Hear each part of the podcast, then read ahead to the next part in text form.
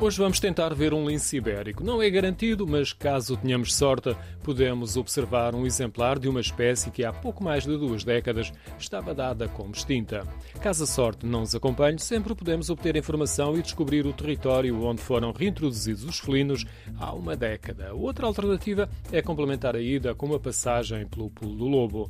Uma das possibilidades de ver o lince ibérico, recomendada por Ana Sanches, técnica da ADPM, Associação de Defesa do Património de Mértola, é no observatório que construíram em São João dos Caldeireiros.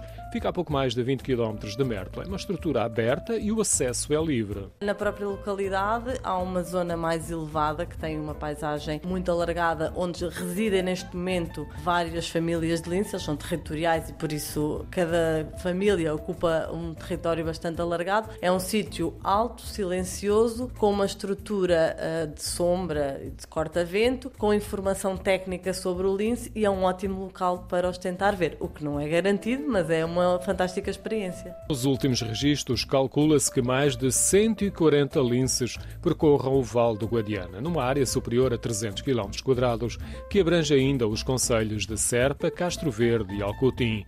Os linces começaram a ser reintroduzidos na natureza em 2014.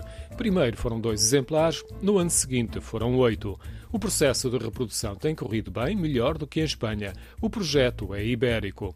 Informação mais completa sobre este projeto e a forma como está a ser desenvolvido pode ser obtida no Centro de Interpretação do Lince Ibérico, em Amendoeira da Serra. É uma infraestrutura fechada, é uma antiga escola primária que foi remodelada. Há uma sociedade recreativa, nessa sociedade há uma chave e por isso basta dirigir-se à sociedade, pedir a chave, fazer a visitação e entregar a chave novamente. O Centro de Interpretação do Lince Ibérico fica a caminho do Pulo do Lobo e muita gente complementa a visita com a ida à cascata mais famosa do Guadiana em território português. Refira-se que o projeto teve início com centros de reprodução em cativeiro. O de Portugal fica em Silves.